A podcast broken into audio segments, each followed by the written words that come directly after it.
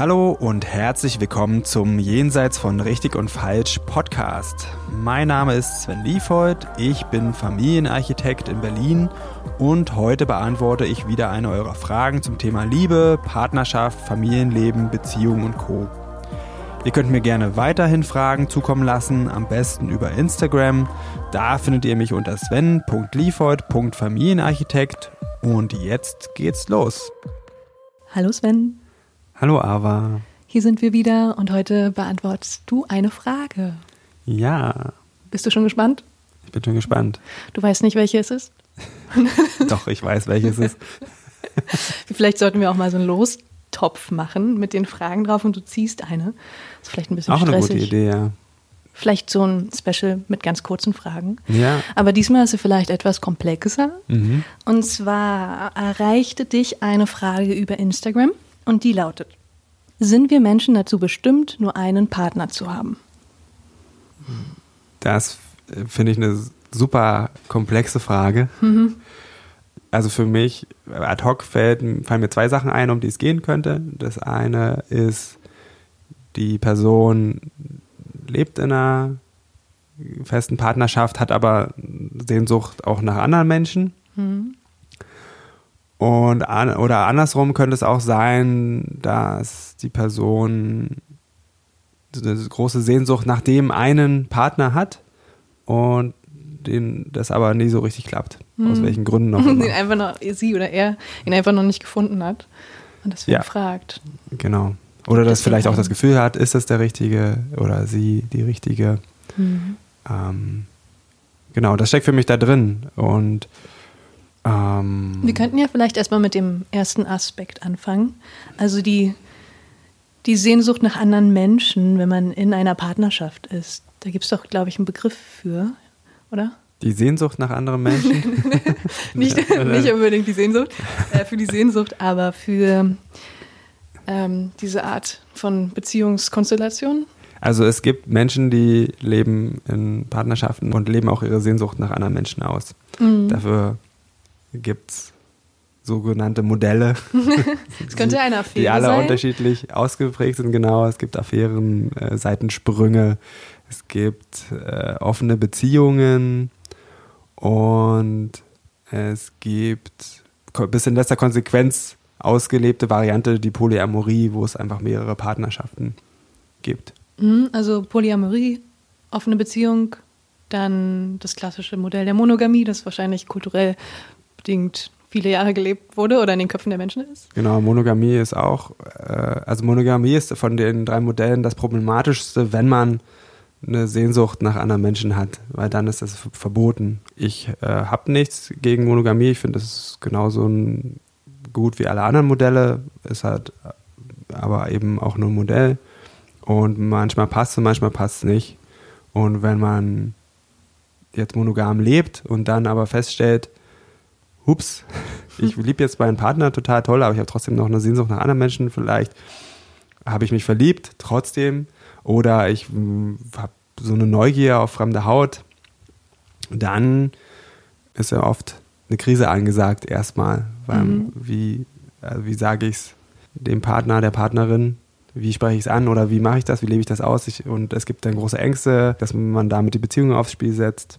Mhm, Du weißt so nie, wie der Sachen. Partner oder die Partnerin reagieren Genau. könnte darauf. Mhm. Ja, das sind so die Sachen, die mir so in meiner Arbeit begegnen. Also in der Polyamorie und der offenen Beziehung würdest du auf jeden Fall sagen, nein, wir sind nicht dazu bestimmt, nur einen Partner zu haben in diesen Beziehungsmodellen auf jeden Fall. In der Monogamie würde bedeuten ja. Aber die Frage ist auch, wer bestimmt das eigentlich? Äh, ja, genau. Also mit dem, also ich auf jeden Fall nicht. also ich bestimme das für mich so. Und ich kann das aber auch ändern, wenn das nicht mehr passt. Also äh, ansonsten, ich glaube nicht daran, dass es sowas wie eine göttliche oder natürliche oder von irgendwas von außen vorgegebene Form gibt, die vorgeschrieben ist. Ich glaube einfach nicht daran, dass an sowas wie Bestimmung von außen oder von, vom Schicksal, vom Universum. Punkt. Ich hatte auch mal einen Instagram-Post von dir gelesen über Statistiken und dass die eigentlich nicht gerade sehr geeignet sind, sich da irgendwie ein Beispiel dran zu nehmen oder überhaupt denen zu glauben. Also die sind durchaus geeignet, wenn sie, wenn sie einem irgendwie helfen, das Leben schöner zu finden und sich selber besser zu finden und, und näher bei sich. Dann sind die geeignet, wenn sie einem Stress machen oder wenn die sagen, ups, bei mir ist ja ganz anders oder äh, ich krieg das nicht hin, dann sage ich, hau weg den Scheiß und finde dein eigenes sowieso am besten. Mhm. Und vielleicht auch ein bisschen ähm, nicht ganz befriedigend für die Person, die die Frage gestellt hat, würde ich die Frage beantworten mit, du bestimmst das. Also das ist wirklich deine Sache. Und wenn du nach äh, dem oder der richtigen suchst oder dann und wenn du diesen einen finden willst, dann dann mach das weiter. Also vor allen Dingen mach das so lange, wie es dir was gibt und so lange, wie du wie sich das richtig für dich anfühlt. Und wenn es irgendwann, wenn es halt nicht klappen würde, wird und irgendwann der Zeitpunkt kommt, wo du denkst, okay, hier stimmt was nicht, dann, dann würde ich sagen, probier es mal anders. Ja, mhm. dann äh, find's raus. Also äh, ein gutes Motto finde ich auch immer, probieren geht über studieren oder ähm, nur Kurs studieren und dann äh, ist möglichst schnell probieren. äh, ja. Also Polyam Polyamorie, äh, Monogamie offene Beziehung, das ist alles kein in Stein gemeißeltes, ähm, keine in Stein gemeißelte Konstellation von Beziehungen, sondern die bewegen sich, die fließen ineinander über, die, man kann sich immer wieder verändern. Ja, das sind, so das sind so Vereinbarungen, die man findet und vor allen Dingen ist es nicht das, worum es geht, das sind ja nur Hilfsmittel. Es geht ja darum, was mit den Dingen, die dir passieren im Leben, mit den Bedürfnissen, die du spürst, mit dem, äh, was für dich sich richtig anfühlt, einen Weg zu finden, der für dich einfach passend ist und am besten auch noch, wenn du in einer Beziehung leben willst, für die andere Person auch. Und da gibt's, da sind diese Sachen eine tolle Orientierung, aber eben nicht das, worum es geht. Es geht darum, was ist ich, wenn du halt sagst, ich habe, ich finde es immer besser zu sagen, ich habe Lust auf fremde Haut, als zu sagen, ich will in einer offenen Beziehung leben, weil erstmal kann man da interpretiert, interpretiert ja jeder das rein, was, äh, was er so für ein Bild hat, was das bedeutet. Mhm. Und zweitens macht es auch Ganze so, so, so groß. Also erstmal ist es ja nur, dass man was von sich teilt und sich zeigt. Und darum geht es doch eigentlich. Und dann miteinander in Kontakt kommt und, und man guckt, wie geht es denn weiter. Und dann kann man sagen, okay, lass uns das ausprobieren. Einmal und dann, oh, war gut. Zweimal, oh, war nicht so gut. Hab Angst. Lass uns über die Angst reden. Äh, oh, jetzt habe ich mich verliebt. Was auch immer einem dann so begegnet und darüber einfach zu sprechen. Hm. Ja, also ich meine, Kommunikation ist ja immer ein sehr wichtiges Mittel für alles. Ähm, vor allem in einer Partnerschaft. Ich stelle mir das sehr, sehr kompliziert vor. In einer polyamorösen Beziehung oder in einer offenen Beziehung wirklich so viel kommunizieren zu müssen, dass, dass, dass da keine Gefühle verletzt werden, dass, okay, das ist jetzt vielleicht nicht unbedingt der Anspruch, keine Gefühle zu verletzen, aber. Das hast du mir ähm, meine Bemerkung schon vorweggenommen. genau. Ähm, aber ich, trotzdem stelle ich mir das wirklich viel komplizierter vor als in einer monogamen Beziehung, in der du mit einer Person in der Regel kommunizierst, plötzlich diesen Raum ganz weit zu öffnen und mit ganz vielen Menschen so kommunizieren zu müssen, dass das nicht ein riesiges Drama wird. Das ist jetzt meine, meine Klischeevorstellung natürlich, aber. Mhm. Ja. Ähm, also ich glaube, weswegen wir uns das so kompliziert vorstellen, ist, dass wir damit halt alle am wenigsten Erfahrung haben. Also mhm. das Ding, was halt schon über viele äh, Jahrzehnte vielleicht auch Jahrhunderte, vielleicht genau weiß ich das gar nicht, ähm, wo es viel Erfahrungen gibt, ist Monogam Monogamie, zumindest die offizielle Monogamie, gibt ja noch Seitensprünge und sowas. Mhm.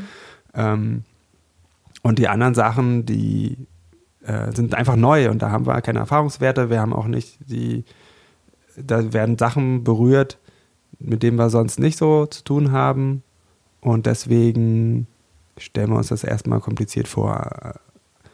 Also für mich ist der Kommunik also ich glaube, ich glaub, man redet eher vielleicht auch über andere Themen mehr, aber was so Kommunikation angeht, ähm, in monogamen Beziehungen ist ja oft das Problem, dass man glaubt, so läuft's und dann wird die Kommunikation irgendwie eingestellt oder auf ein Minimum zurückgefahren. Der Partner kann deine Gedanken lesen. Ja, oder so. Also Kommunikation ist immer eine gute Idee und das äh, war so, wie du es jetzt beschrieben hast mit der Kommunikation, hört sich das irgendwie fast für mich wie, wie so ein Business an oder so. oder so ein Team, irgendwie Team-Meeting, so hier, äh, wir müssen jetzt mal hier kommunizieren. Ähm, also um sich gut zu fühlen ist Kommunik oder in Kontakt zu sein, ist Kommunikation ein Mittel. Mhm. Das andere Ding ist halt, dass du dich selber auch erforschen kannst und äh, nicht jedes Problem, was du hast, oder vielleicht sogar die wenigsten Probleme, das du selbst hast, können andere lösen. Ja, also du kannst Sachen erreichen, in Kontakt kommen, äh, abgleichen, indem du kommunizierst, deine Gedanken abgleichen, indem du kommunizierst und das kann dich zum Beispiel beruhigen oder in Verbindung bringen oder dich äh, Liebe fühlen lassen. Aber eigentlich bist du diejenige, die ganz viel machen kann, ohne dass du jetzt unbedingt viel kommunizieren musst. Hm. Bist du bereit für den zweiten Aspekt der Frage, die Sehnsucht nach dem einen? Also wenn die fragestellende Person von Beziehung zu Beziehung rutscht und immer denkt, ach, irgendwie war es der die Person immer noch nicht. Aber gibt es diesen einen? Ähm, wie, wie kann sie oder er dieser Person näher kommen?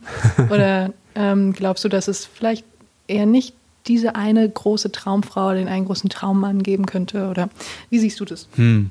Also woran ich persönlich glaube, spielt eigentlich nicht wirklich eine Rolle, finde ich. Wenn das so ist, dass du ähm, immer noch den oder die Richtige suchst, dann ist das für dich so, hast du die Vorstellung im Kopf, dass es den oder die Richtige gibt. Mhm. So. Und jetzt kann man sich angucken, warum hast du den noch nicht gefunden? so, was sind so deine Ausschlusskriterien, dass du sagst, oh, ist das doch nicht der Richtige oder die Richtige gewesen? Ähm, oder was weiß ich, vielleicht wirst du immer wieder verlassen. Mhm. Und da können, könnte man mal ein bisschen in die Richtung einfach schauen, wie, wie wer, wer bin ich denn? Vielleicht verändere ich mich ja in einer Beziehung. Vielleicht bin ich so, bin ich am Anfang irgendwie total locker und entspannt oder bin ich, ähm, bin ich einfach der oder diejenige, die den der andere gut findet. Und wenn ich dann in einer Beziehung bin, verändere ich mich auf einmal. Es ist oft so, dass Menschen sich auf der Partnersuche anders verhalten, anders geben, als sie in Beziehungen eigentlich leben wollen. Mhm. Und das könnte zum Beispiel ein Problem sein oder zu einfach zu Missverständnissen führen oder zu Enttäuschungen, mhm. weswegen dann vielleicht dein Partner denkt, oh, ist er doch nicht die, die richtige gewesen. Oder du denkst, weil, weil der andere sich verstellt hat, dass, oh, ist doch nicht der Richtige. Das sind so Dynamiken, die vielleicht damit eine, eine Rolle spielen. Mhm. Und vielleicht ist eine Lösung, dass sich damit offen zu zeigen, zu sagen, hey, was ist denn da los? Mhm. du was.